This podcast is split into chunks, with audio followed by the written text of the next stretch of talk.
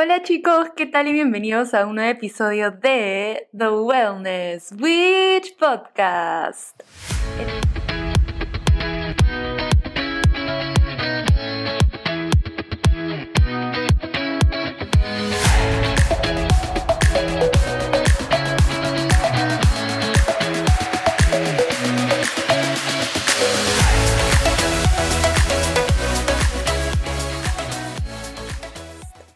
Día de hoy es el primer día de marzo, lo cual es como que un motivo de celebrar desde ya, porque para mí el mes de marzo es uno de mis meses favoritos del año, porque es el mes en donde se celebra más que otros meses a la mujer. Yo creo que las mujeres deberían ser celebradas siempre por un millón de razones. Yo me considero mil por ciento feminista.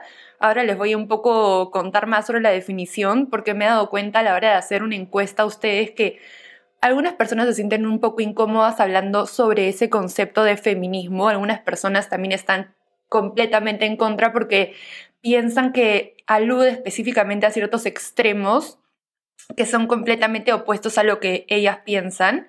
Y esto me da mucha pena porque siento que el término ha sido bastante como que, no sé, flexible, por así decirlo, o definido de tantas formas que se ha vuelto tan amplio y muchas personas lo usan para su beneficio de distintas maneras. Y, bueno, creo que desde el tema de feminismo pueden salir un montón de ramas que se abren hacia los lados y que pueden estar un poco más inclinadas hacia ciertos puntos de vista, ciertas opiniones y etcétera, ¿no? Pero en general, el feminismo en sí, como palabra, como concepto, tiene una única definición.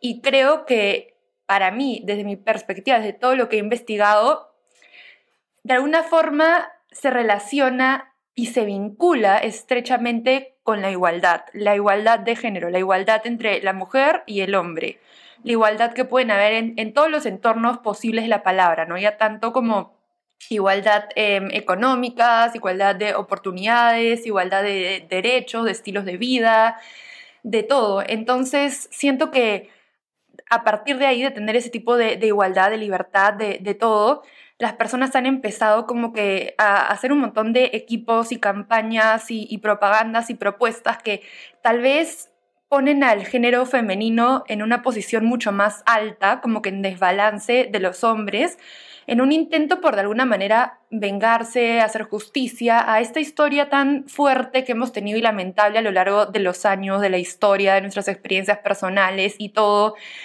pero yo creo que no lo justifica el simple hecho de querer bajar o sentirnos superior o inferior a, otro género. Yo creo que lo que más vale acá es que podamos encontrar esa igualdad y, de alguna manera salir y seguir adelante a partir de ahí, ¿no? Creando nuestros propios caminos y aprovechando todos estos cambios positivos y favorables que, aunque no están en todo el mundo, están empezando a surgir en un montón de sociedades importantes y significativas. Entonces, más o menos quería empezar este podcast contándoles esto que me parece bastante importante y diciéndoles o describiéndoles cómo se va a desarrollar este episodio en particular, que es uno que me emociona muchísimo. Entonces, vamos a empezar un poco, eh, bueno, dándole la bienvenida a este increíble mes de marzo, haciendo un poco de catch up, contándoles un poco dónde estoy ahorita, qué estoy haciendo, cómo me estoy sintiendo, todo el chisme, todo el chisme, all the tea, em, que sea relevante de esta última semana todos los updates. Después vamos a hablar un poco sobre todas las sorpresas que van a poder recibir y disfrutar y compartir a través de este canal y del Instagram de eh, The Wellness Witch Podcast a lo largo de este mes, en un intento por celebrar al género femenino. Y también vamos a estar un poco eh, invitando bueno, eso ya les voy a contar después, sorpresa, sorpresa. Bueno, después de toda la introducción vamos a pasar a la primera parte que va a ser donde yo les voy a leer las respuestas que ustedes me han dejado en la encuesta que compartí en mi historia de Instagram. Respuestas que de verdad me han dejado bastante sorprendidas, algunas de manera positiva, otras de manera negativa, porque como les decía, cuando hablamos un poco del tema de, de, la mujer, siento que la gente se sentía un poco más libre de opinar. Cuando hablamos del término feminismo, siento que han habido cero respuestas y todo el mundo me escribía aparte diciendo que tenía un poco de incomodidad, que no está 100% segura de qué se trata el concepto, que no se quiere meter en líos, que a veces le preocupa opinar, le da miedo porque está como que de alguna manera exponiéndose, ¿no? A que las otras personas no juzguen o critiquen o estén en desacuerdo. Y lo entiendo completamente porque es algo que a mí personalmente me ha pasado y que ahora estoy intentando revertir de alguna manera, ¿no? y me encantaría, de verdad, me, me haría sentir un honor que ustedes, los que me escuchan, me consideren una pionera del feminismo o alguien que de verdad está activamente abocando por, abogando por esto, eh, porque creo que es un concepto bastante importante eh, dentro de la definición real ¿no? del oh. feminismo. Y la segunda parte creo que es mi favorita, porque les voy a recomendar un libro espectacular que he conseguido aquí en Pamplona, que se llama Grandes Mujeres de la Historia, personajes entre el mito y el olvido que cambiaron el mundo. Es un libro espectacular que parece como una enciclopedia, que yo apenas lo vi, me enamoré, fue literal amor a primera vista.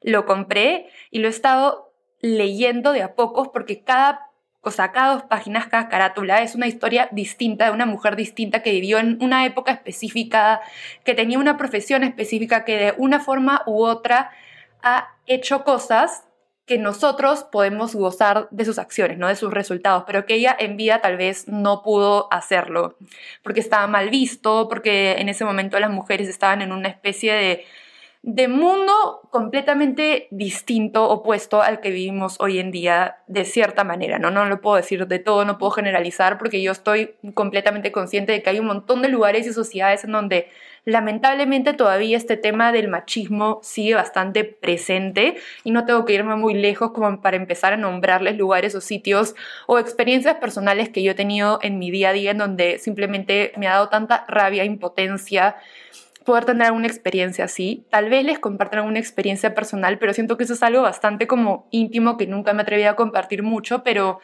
pero bueno, si es que entramos entre confianza entre estas mujeres de la historia, y nos queda un poco de tiempo, tal vez me anima a compartirles alguna de mis experiencias. Y, nada, y les voy a compartir dos historias en particular que me han gustado bastante de este libro. Si les gustaría que les comparta un poco más de historia y lo convertimos en una especie de audiolibro para marzo, me pueden avisar y de repente cada día les puedo subir una mini historia para que se levanten en la mañana y aprendan sobre una autora nueva. O de repente a los que se han suscrito ya al audiolibro que estoy planeando todo el contenido lindo para los suscriptores pueden tener como que un poco más de historias recopiladas los fines de semana para que puedan disfrutar, escuchar, estar un poco más enterados del mundo, de la historia y agradecidos por todas estas mujeres que han sido olvidadas, pero que han sido la clave para poder nosotros disfrutar de todos los beneficios, oportunidades y, no sé, estilos de vida que tenemos hoy en día en la actualidad. Entonces, sin más, em, sin más demora, aparte de invitarlos a suscribirse a el podcast, que como les digo va a tener contenido extra especial para suscriptores, y van a ser básicamente nuevos episodios a lo largo de la semana. Por un lado audiolibros y por otro lado también contenido bonito que estoy planeando con ustedes. Así que nada, quería dejarles eso ahí para que ustedes se animen a colaborar también y a suscribirse con el podcast y a la creación de este contenido valioso que siento que y espero de verdad los esté ayudando mucho a crecer como personas, a sentirse entendidos, a sentirse más inspirados, motivados y, felices. Entonces nada, ahora sí, listo, listo, listo. Les voy a dejar el link abajo de la suscripción y sin más demora vamos a empezar con el episodio de hoy. Y bueno, parte 1, ya les había contado, el welcome del mes.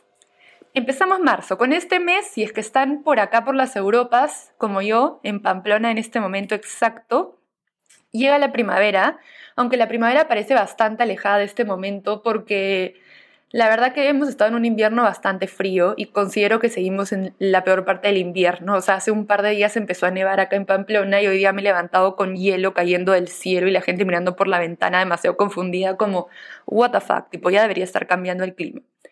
Y ayer, por ejemplo, que tenía que ir a misa en la noche, me he congelado como nunca antes en mi vida. Era ese tipo de viento que cuando están en su cama se escucha como... Shh, como una historia de terror, así que va volando y el viento suena fuertísimo y se choca contra tu esto. Yo caminaba y se me volaba, eso que se, estás con tu paraguas porque está medio que lloviendo y el paraguas se te dobla para arriba y tienes que hacer como que un ángulo estratégico para que no pase eso, o cuando sientes que te vuelas y tienes que ponerte la capucha y caminar como que contra el viento, o sea, ese, ese tipo de hielo que te hace solamente querer estar en tu cama entre mantitas y no moverte ahí, es lo que he estado viviendo estos últimos días acá en Pamplona. Y la verdad es que yo he tenido la oportunidad, porque la he visto de esa manera como algo positivo, de tener estos días como descanso y estar acá como que en mi casa envuelta en mantitas literalmente. Y esto coincidió justo con que me vino la regla, un aplauso por favor porque esto se lo merece. Después de literal un año y medio creo que no aparecía la señora esta. Pero era porque tengo varios poliquísticos y si están interesados en saber más sobre esto, sobre mi experiencia, sobre la salud femenina, sobre el ciclo menstrual, sobre la regla, los varios poliquísticos, de todo un poco y cómo cuidarte, les recomiendo ir a escuchar el episodio no es anterior, es uno antes del anterior, tras anterior, más anterior, no me acuerdo cómo le decía de chiquita, pero en el que tenemos a Ana de Walnut Salud, en donde nos cuenta como experta de salud de la mujer y de salud integrativa, y nos comparte algunos tips ¿no? sobre cómo cuidarnos y cómo concientizarnos más sobre el tema para beneficiarnos en lugar de sentirnos como que débiles, vulnerables o, o mal, ¿no? En una posición de desventaja por tener que pasar por el ciclo menstrual cada mes o por ser tan irregulares y tener otros efectos secundarios que realmente nos afectan físicamente y emocionalmente también. Entonces, les voy a dejar el link de ese episodio también abajo para que lo escuchen.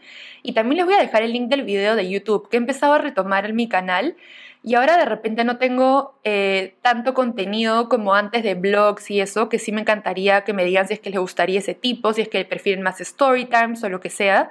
Pero lo que sí voy a empezar a hacer es grabar las colaboraciones que tengo y subirlas, porque yo sé que muchos de ustedes se sienten más como dentro de la conversación, cuando no solo nos escuchan, sino también cuando nos ven las caras, las reacciones, las risas, así como que nos pueden conocer un poco más y sentirse parte de esta charla entre amigas, gente de confianza, confidentes, expertos coaches, todo tipo de, personas que de verdad admiro un montón y que creo que ustedes también lo van a hacer. Y, creo que es algo más personal, ¿no? Más íntimo, más bonito. Y es entretenido porque ahí cogen su copa de vino, su canchita, su chocolate caliente, su helado, lo que les provoque, y se sientan, se relajan y se unen a la conversación, que esa en particular estuvo muy, muy interesante. Pero bueno, como les decía, el invierno, unido con el invierno de mi ciclo menstrual, que si han leído el libro que les recomendé en ese episodio, Period Power, saben que el invierno es cuando los primeros siete días que te viene la regla y estás empezando a cambiar. Se me ha llenado como que el ambiente era gris y mis emociones eran más grises que nunca. O sea, yo estaba con todas estas emociones a flor de piel. Justo les escribí ayer un pot, un pot, un blog en el, un post en el blog, un blog post, en mi página web, que también les voy a dejar el link, de cosas hago para sentirme mejor cuando estoy triste. Y ahí de alguna manera como que me atreví a hacerle frente después de tantos días de sentirme de verdad depresiva, con todas las emociones y con todas las cosas que me estaban pasando y sintiendo y que estaba viviendo a mi día a día, no solo por las reglas, sino también a nivel personal y profesional y, y todos los cambios que estaba enfrentando, que ya más adelante les contaré un poco más. Y eso sumado a que salía por la ventana y me congelaba y no me provocaba salir y todo estaba gris y estaba cayendo nieve y lloviendo y yo estaba sola y era como que toda esta mezcla que sientes que es como un remolino que downward spiral que vas bajando y bajando y no tienes escapatoria. Recién ahora como que he podido levantarme tranquila ya me paró la regla, como que ya empecé la siguiente fase que en el libro te la explica lindo, que es como la fase de primavera. Y me encanta porque justo en marzo empieza la primavera y fue como, ¡uh! Por fin. Y me encantó porque entendí muchas cosas. O sea, me di cuenta que si bien sí es cierto que siempre pasan cosas que nos retan, nos sacan de nuestra zona de confort, nos incomodan, son injustas, que de repente no entendemos del todo en el momento y nos rompen el corazón o nos desilusionan, no es nuestra culpa reaccionar de la manera que reaccionamos al 100%, porque la culpa también en gran parte la tiene, y no digo culpa, perdón, esa es una mala palabra, la responsabilidad, nuestro ciclo menstrual, nuestras hormonas, la manera en cómo nos alimentamos, cómo nos cuidamos, cómo nos estamos tratando durante cada etapa del ciclo. Y si se junta que te empiezan a pasar un montón de cosas retadoras cuando estás en el periodo de invierno de tu ciclo menstrual, que es cuando estás literal con la regla en ese momento y estás demasiado sensible, vulnerable, con más hambre de lo normal, un poco más ansiosa, de repente no duermes tan bien, de repente te sientes sola, de repente te deprimes, quieres llorar por todo, como que no tienes ganas de hacer deporte, de salir, de encontrarte con gente, te quieres meter y, o sea, se te junta todo realmente no es que estemos locas, no es que hay algo mal con nosotros, es que literalmente es nuestro cuerpo reaccionando y pidiéndonos que descansemos y que tratemos los problemas que tenemos adentro, ¿no? Como que todo este proceso que está pasando, darle el espacio de, que suceda, darle la libertad, darle el lugar para que poco a poco vaya pasando el proceso y el ciclo pueda proseguir de manera más óptima. Entonces el simple hecho de tener ese libro al costado, recordándome constantemente, asegurándome de que no estoy loca, de que todo esto es normal, de lo que estoy sintiendo, lo que estoy viviendo, lo que me está pasando, nos pasa a muchas por el tema de las hormonas y que hay un montón de formas de poder regular o ayudar a que esto no sea tan malo como parece, me dio demasiada paz y tranquilidad y me ayudó a sentirme mejor. Y ahora que llega la época de la primavera del ciclo, me pareció súper lindo. Primero porque, como les decía, es como que también primavera acá, en Pamplona, soon esperemos pero también porque es una etapa en donde ya por fin como que puedo salir de este capullo, de esta burbuja en donde me había estado escondiendo y descansando y recuperándome y sufriendo como que en silencio y salir de nuevo como a reencontrarme con el mundo, ¿no? Como que a estar de nuevo putting myself out there, o sea, lista para los retos, lista para enfrentarme al mundo, lista para continuar creando contenido, lista para recuperar mi fuerza, mi esencia, mi, mi poder personal, mi autoestima, todo y la conexión que tengo, ¿no? La, sociabilidad con el resto del mundo. Entonces siento que es algo muy bonito, que disfrutas un montón cuando lo entiendes, cuando lo conoces y cuando poco a poco aprendes a, a manejarlo y a convivir con todo lo que está pasando, los procesos adentro tuyo y también afuera tuyo, obviamente.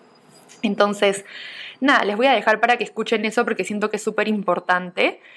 Y bueno, vamos a terminar esta primera etapa de la introducción eh, contándoles que el 8 de marzo es el Día de la Mujer y tengo un episodio muy bonito preparado para ustedes que todavía está en proceso.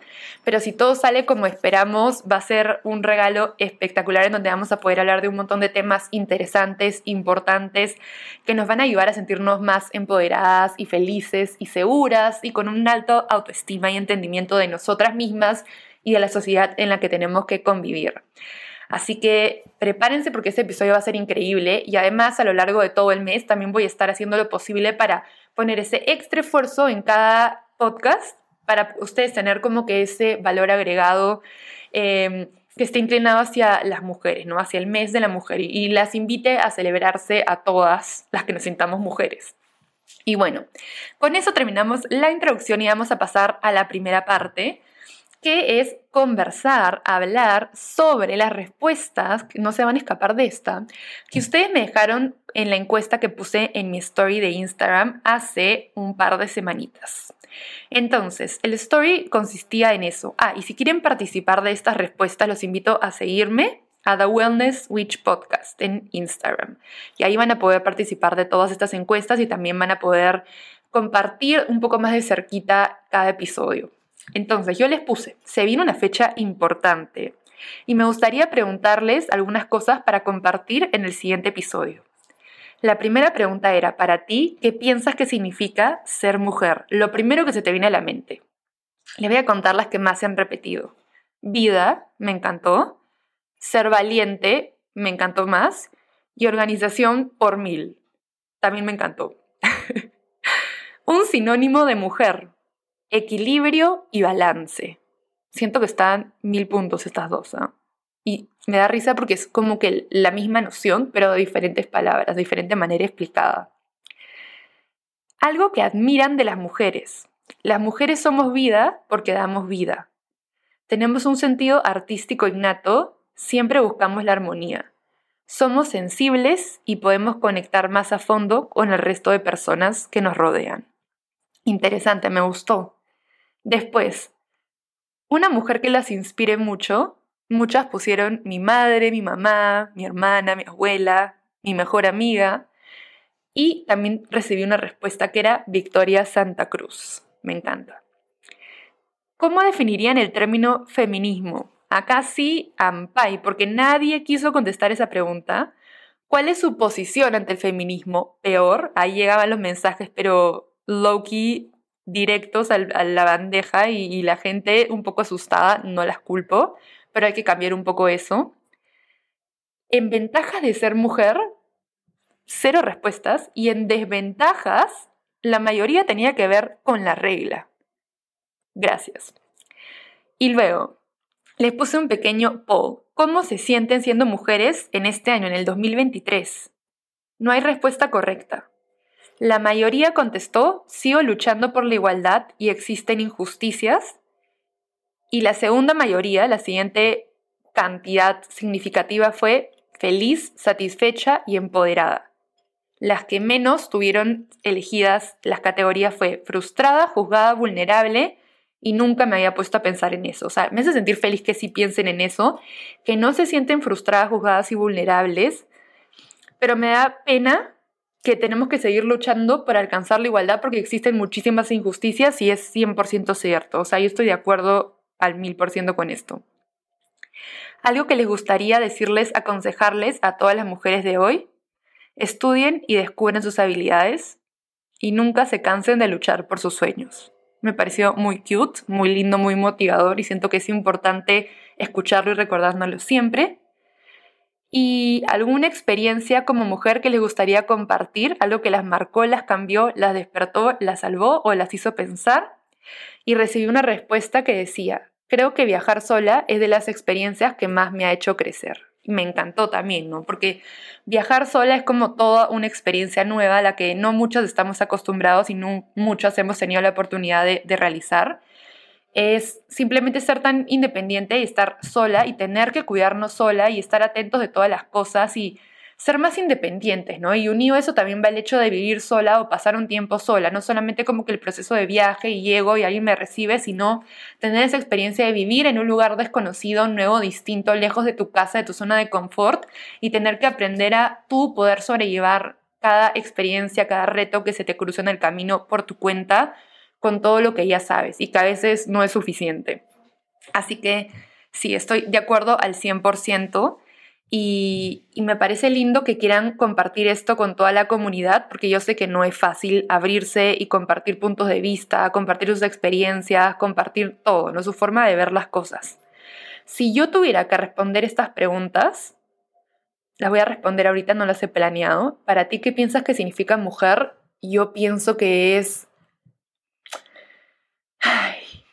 no sé, una palabra que se me viene a la mente ahorita es resiliencia, 100% resiliencia, como que puede de alguna manera no ser tan, por así decirlo, como que, no sé, alinearse con todo lo que hemos estado conversando ahorita, pero siento que una mujer, la mujer de hoy en día, es 100% resiliente, con todos los retos que tenemos que pasar en el 2023 con todas las cosas que, que se cruzan nuestros caminos, con todas las injusticias y como ustedes han dicho también como que vulnerabilidades, frustraciones, cosas que simplemente no son como nos gustarían y cómo nos ve el mundo para poder ser mujer, pararse de frente y no tener vergüenza de serlo, hay que ser bastante fuertes, hay que aprender a sobrellevar las dificultades, hay que ser resilientes.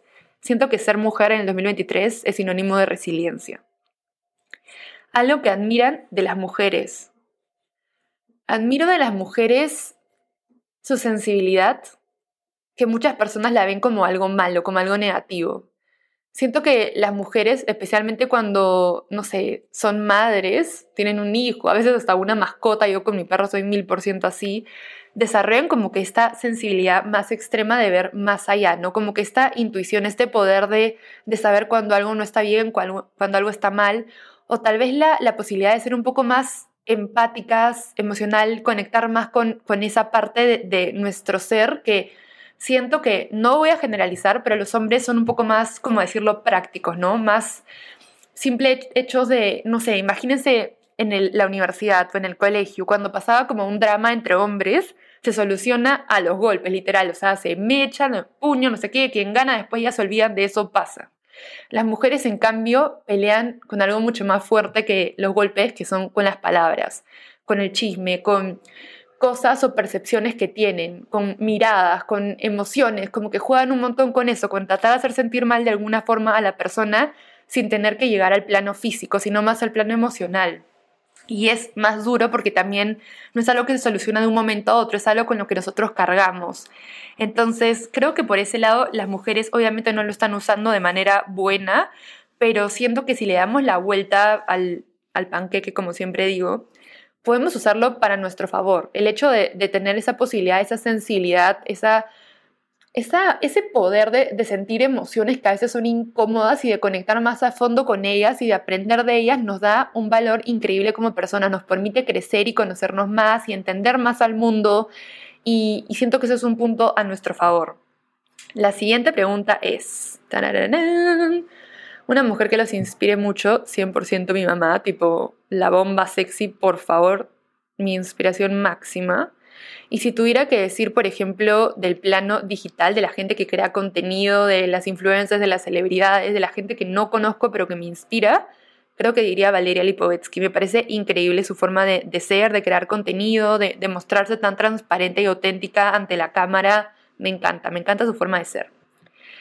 Eh, ¿Cómo definirías el término feminismo en una palabra igualdad? ¿Cuál es mi posición ante el feminismo? Me considero muy feminista. Las ventajas que tengo de ser mujer creo que son infinitas solamente que tal vez no las conocemos, no las aceptamos y no sabemos realmente cómo apropiarnos o utilizarlas a nuestro favor. Y estas pueden empezar, por ejemplo, con el simple hecho de, conocer cómo funciona tu ciclo menstrual, literalmente, y hacer que juegue a tu favor, sabiendo cómo te sientes, qué está pasando en cada etapa del ciclo y no sé cómo, cómo puedes reaccionar ante eso de maneras que a ti te ponen en una posición de ventaja total contra el resto del mundo. Entonces creo que es importante conocernos. Eh, desventajas de ser mujer. Siento que el machismo que existe en el mundo ahorita, siento que la percepción que tiene la gente, no solo los hombres, sino también las mujeres de una mujer, siento que también hay un montón de cosas que faltan, como bien hemos dicho antes, injusticias, falta de igualdad, cosas que nos ponen en una posición bastante incómoda y mala.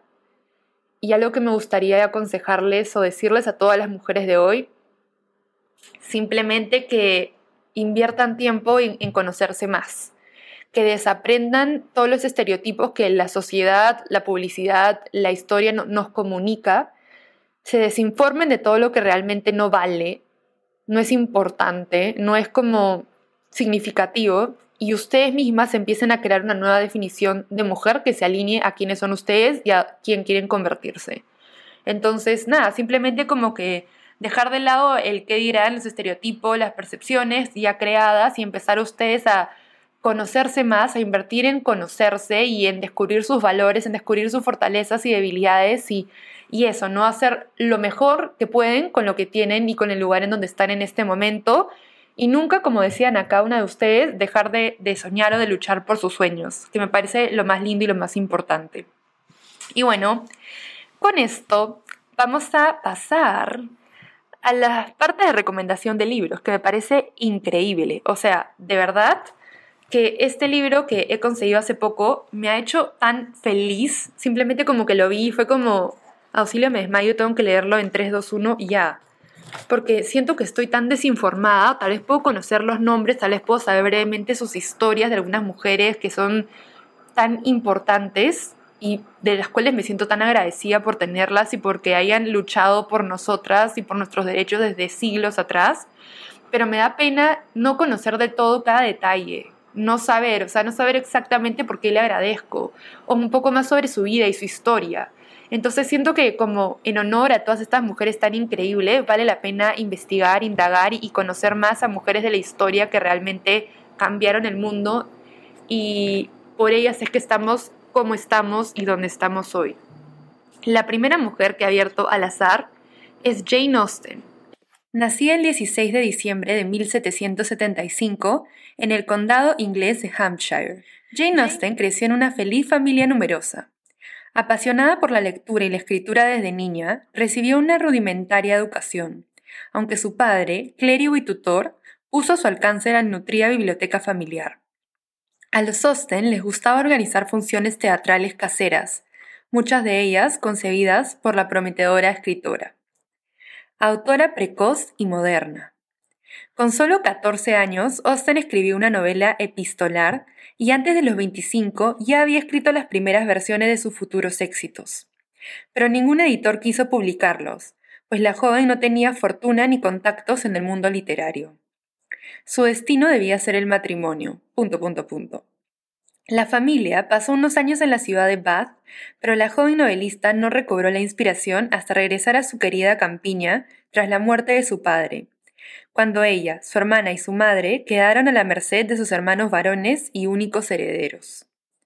De vuelta en Hampshire, Austen llevó una vida tranquila y provinciana que le permitió retomar sus viejos manuscritos.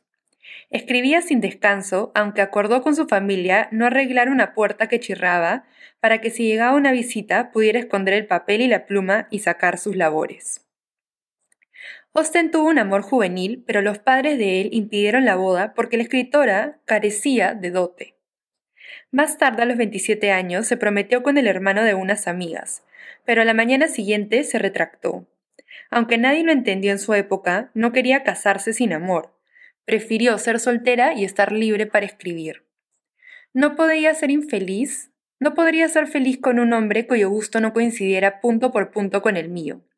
Él debe penetrar todos mis sentimientos. A ambos nos deben cantar los mismos libros y la misma música, decía Austen. Así decidió tratar de volver a publicar sus novelas y con el apoyo de su hermano Henry, logró que un editor quisiera publicar. Sentido y sensibilidad, pero fue a condición de que ella corriera con los gastos. Apareció en 1811, firmado como Una Dama, y fue un éxito inmediato. En 1813 vio la luz la versión definitiva de Orgullo y Prejuicio, su obra más famosa. Todo el mundo quería saber quién era esa dama, cuyas novelas cautivaron a miles de lectores y le proporcionaron a Austen unos ingresos propios. Salió del anonimato en 1814 con Mansfield Park. Dos años más tarde publicó Emma. Austen era feliz al ver su talento por fin reconocido, pero una debilitante enfermedad se la llevó de forma prematura a los 41 años. Tras su muerte, se publicaron Persuasión y La Abadía de Northanger, y se hallaron varios manuscritos más. Sus novelas están ambientadas en un mundo de la burguesía rural inglesa que ella conocía tan bien. Hablan de jovencitas que anhelan encontrar marido, pero lo que capta la atención del lector es la mirada aguda e irónica de la autora, una sutil observadora del entorno cotidiano, los detalles y la psicología humana. Austen es un clásico, pero escribe con ligereza, dotando sus novelas de un ritmo y frescura que siguen siendo modernas dos siglos después y han influido en el estilo de muchas autoras actuales. Por ejemplo, el diario de Bridget Jones de Helen Fielding es una versión libre de Orgullo y Prejuicio. Su familia no añadió su oficio de escritora al grabar la inscripción de su tumba, aunque luego rectificó. Su propio sobrino escribió una biografía donde retrataba como una escritora aficionada que se avergonzaba por dedicarse a tareas impropias de una mujer. Como más tarde escribió Virginia Woolf en una habitación propia, si algo sufrió Jane Austen por sus circunstancias fue por, fue por la estrechez de vida que le impusieron. Una mujer no podía salir sola, nunca viajó, nunca anduvo en un ómnibus por Londres, ni almorzó sola en una tienda. Si te amase menos, sería capaz de hablar menos sobre ello. No hay ningún encanto que iguale la ternura del corazón. La vanidad y orgullo son cosas diferentes, aunque las palabras se usan de forma sinónima. A menudo, una persona puede ser orgullosa sin ser vanidosa. El orgullo se relaciona más con nuestra opinión de nosotros mismos, la vanidad con lo que nos gustaría que otros pensasen de nosotros. Estas son frases lindas que tenemos a lo largo de esta lectura. Austen y Bronte, Vidas paralelas. La historia de Jane Austen mantiene fuertes paralelismos con la de las también inglesas hermanas Bronte, nacida en 1816 y 1820. Como ella, Emily, Charlotte y Anne eran hijas de un clérigo y apenas salieron de su pequeño mundo en la oscura región de Yorkshire. Sin embargo, concibieron novelas con gran carga dramática y profundidad psicológica que fueron publicadas bajo seudónimo masculino, aunque el reconocimiento tardó en llegar, hoy en día, Cumbres borrascosas de Emily y Jane Eyre de Charlotte se consideran clásicos de la literatura. Al igual que su predecesora, las Bronte murieron jóvenes. Y ahora pasamos a la cronología. En 1775 nace Jane Austen en Gran Bretaña. En 1811 publica Sentido y Sensibilidad. En 1813 publica Orgullo y Prejuicio.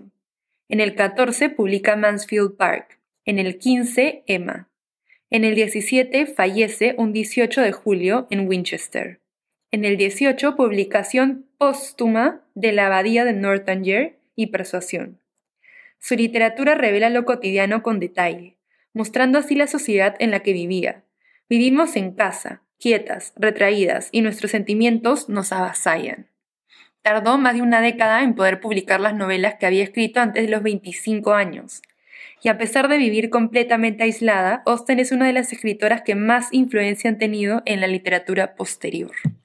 Pueden creerlo, o sea, Y me encanta porque además en el libro te van contando la historia con imágenes, con la línea del tiempo, con quotes o frases de sus libros y de cosas que ella sola escribió.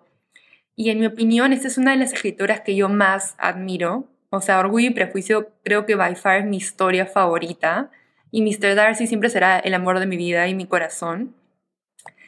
Y, ahora justo hace poco me compré el libro de Emma y quiero empezar a leerlo, me encantó. Me lo compré en Urban Outfitters en Barcelona y tenía una edición preciosa que está llena de flores, está súper bien como eh, dibujada, diseñada. El material del libro, de las páginas, está lindo, lindo. Y siento que va a ser un gran compañero de mis próximos viajes y aventuras. Y bueno, la siguiente persona de las que les quería hablar es Marie Curie, científica.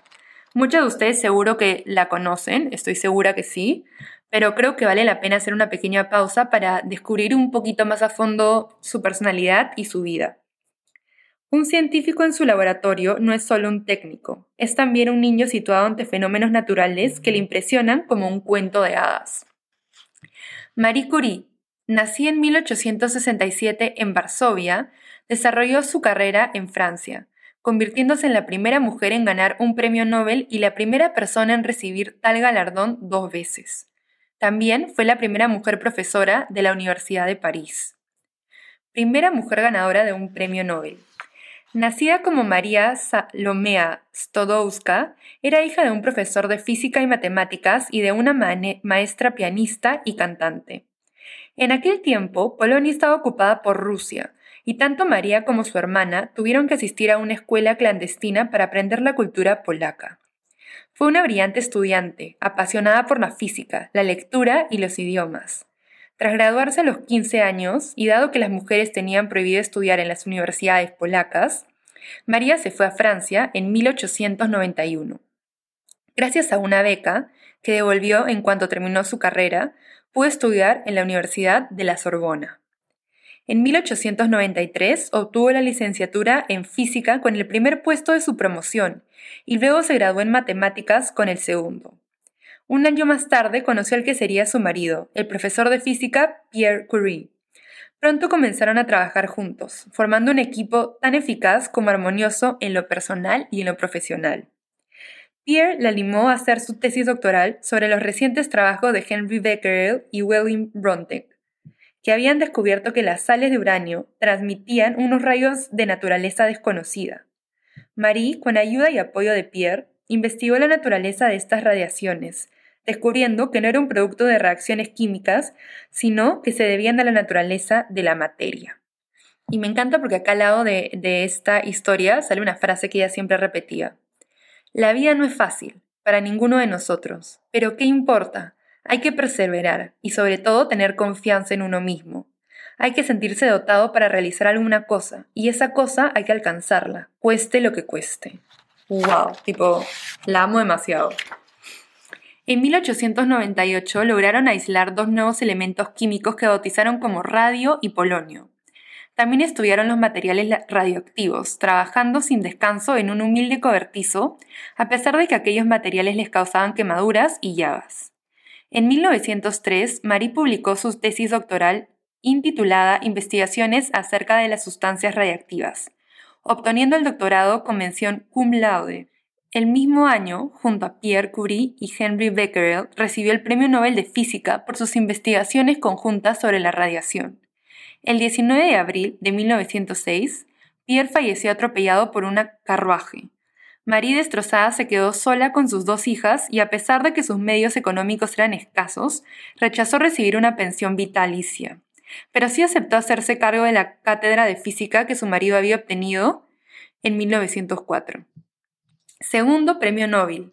Así se convirtió en la primera mujer que daba clases en la Universidad de la Sorbona. La enseñanza, el trabajo y el amor de sus hijas le dieron fuerzas para seguir adelante, a pesar de haber perdido a su compañero. Sin embargo, en 1911 emprendió una nueva relación con Paul Langevin, un hombre casado. Su fama de mujer brillante y austera se vio empañada por este escándalo y la prensa la llamó ladrona de maridos. Ese también fue el año en el que obtuvo el Premio Nobel de Química por sus investigaciones sobre el radio y sus compuestos. Se convirtió así en la primera persona en recibir dos premios Nobel en diferentes campos. En 1914 fue nombrada directora del Instituto de Radio de París y se fundó el Instituto Curie. Años después se trasladó a Estados Unidos donde logró recaudar los fondos necesarios para comprar un gramo de radio.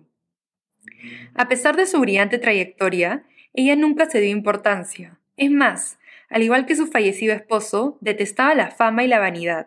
Era una mujer modesta y generosa que nunca quiso patentar el gramo de radio que con tanto esfuerzo logró obtener y que donó a la investigación científica.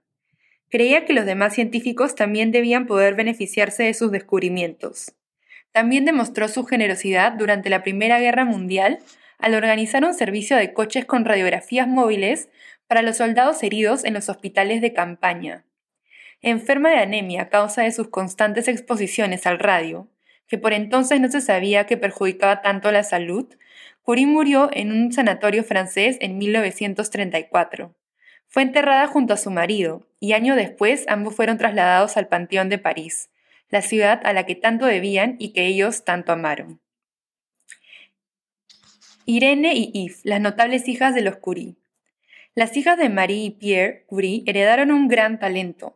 Irene comenzó trabajando como ayudante de su madre en el Instituto de Radio de París, posteriormente llamado Instituto Curie. Casada con el asistente personal de Marie, tras la muerte de esta, fue nombrada directora de investigación de la Fundación Nacional de Ciencias, tras postularse en tres ocasiones. A su madre la habían rechazado por ser mujer y polaca. Ese mismo año, en 1935, ella y su marido fueron galardonados con el Premio Nobel de Química por su descubrimiento de la radiactividad artificial. Entregada apasionadamente a su trabajo, murió el 17 de marzo de 1956 en París a causa de una leucemia provocada por la sobreexposición a la radiación, igual que su madre. Yves Curie, nacida en 1904, también estuvo muy cerca de su madre, con la que vivía en París en su juventud. Ahí se formó como concertista de piano, actuando con bastante éxito, pero el verdadero reconocimiento le llegó como escritora, tras publicar una biografía de su madre en 1938 que se convirtió en todo un superventas. Curiosamente, su esposo Henry Richardson Lewis Jr. también recibió un premio Nobel, en este caso el de la Paz, que le fue otorgado en calidad de director de UNICEF. Para poder manejar sus unidades móviles de rayos X, Marie fue una de las primeras mujeres en sacarse el carnet de conducir. Además de ser pionera en todo, fue una de las primeras madres trabajadoras preocupada por la conciliación familiar. Y en 1995 los restos de Marie Curie fueron trasladados al Panteón de París, siendo la primera mujer en ser enterrada en él. Con esto pasamos a la cronología. En 1867 nace el 7 de noviembre en Varsovia. En el 91 se muda a Francia para estudiar en la Facultad de Ciencias de la Universidad de la Sorbona. En 1895 se casa con Pierre Curie y empiezan a trabajar juntos. En 1903 recibe el Premio Nobel de Física junto a Pierre Curie y Henry Becquerel. En 1906 se convierte en la primera mujer que da clases en la Universidad de la Sorbona. En 1911 recibe el Premio Nobel de Química en solitario. En el 34 muere un 4 de julio en el sanatorio Saint-Seymour en la Alta Saboya francesa. Con las ganancias del Nobel de Física, los Curie instalaron un nuevo cuarto de baño en su casa. Me encanta y además acá nos muestran un montón de fotos preciosas de ella, de su familia, de sus hijas, manejando. Y me encanta porque me hace pensar un montón, o sea, este ya es el fin de la historia de Marie. ¿Qué tan diferente pueden ser estas dos mujeres históricas que hemos estado leyendo y aprendiendo más sobre ellas ahora? Pero sin embargo, cómo es que ambas han podido demostrar esa cualidad que yo tanto les digo que me parece sinónimo de mujer, que es la resiliencia, ¿no? A pesar de que hayan tantas cosas jugando en su contra, a pesar de que han tenido tantos retos por superar, tantas complicaciones, tantas desgracias que les han pasado, pérdidas, injusticias, hacían lo posible para salir adelante, para dentro del momento más oscuro y duro en el que se encontraban, aferrarse a eso que tanto las llenaba, ya sea estudiar, ya sea escribir, investigar, hacer lo posible por tener un grado, sacarse su carnet de conducir, tener novelas, aunque no las quieran publicar, luchar, luchar constantemente para realmente ver que todo su trabajo tiene un valor y no solo para ellas, sino para el resto de la sociedad. Y qué lindo, qué honor para ellas sería saber que a día de hoy, en el 2023, hay tantas mujeres y personas en el mundo que las admiran, que hasta ahora las recuerdan con agradecimiento, con orgullo, y las usan como inspiración o como impulso para ellas también luchar por sus sueños y por todo lo que se proponen. Así que nada, con esto acabamos el episodio de hoy. Espero que les haya encantado y nos vemos la próxima semana con un nuevo episodio de The Wellness Witch Podcast. Hablaos.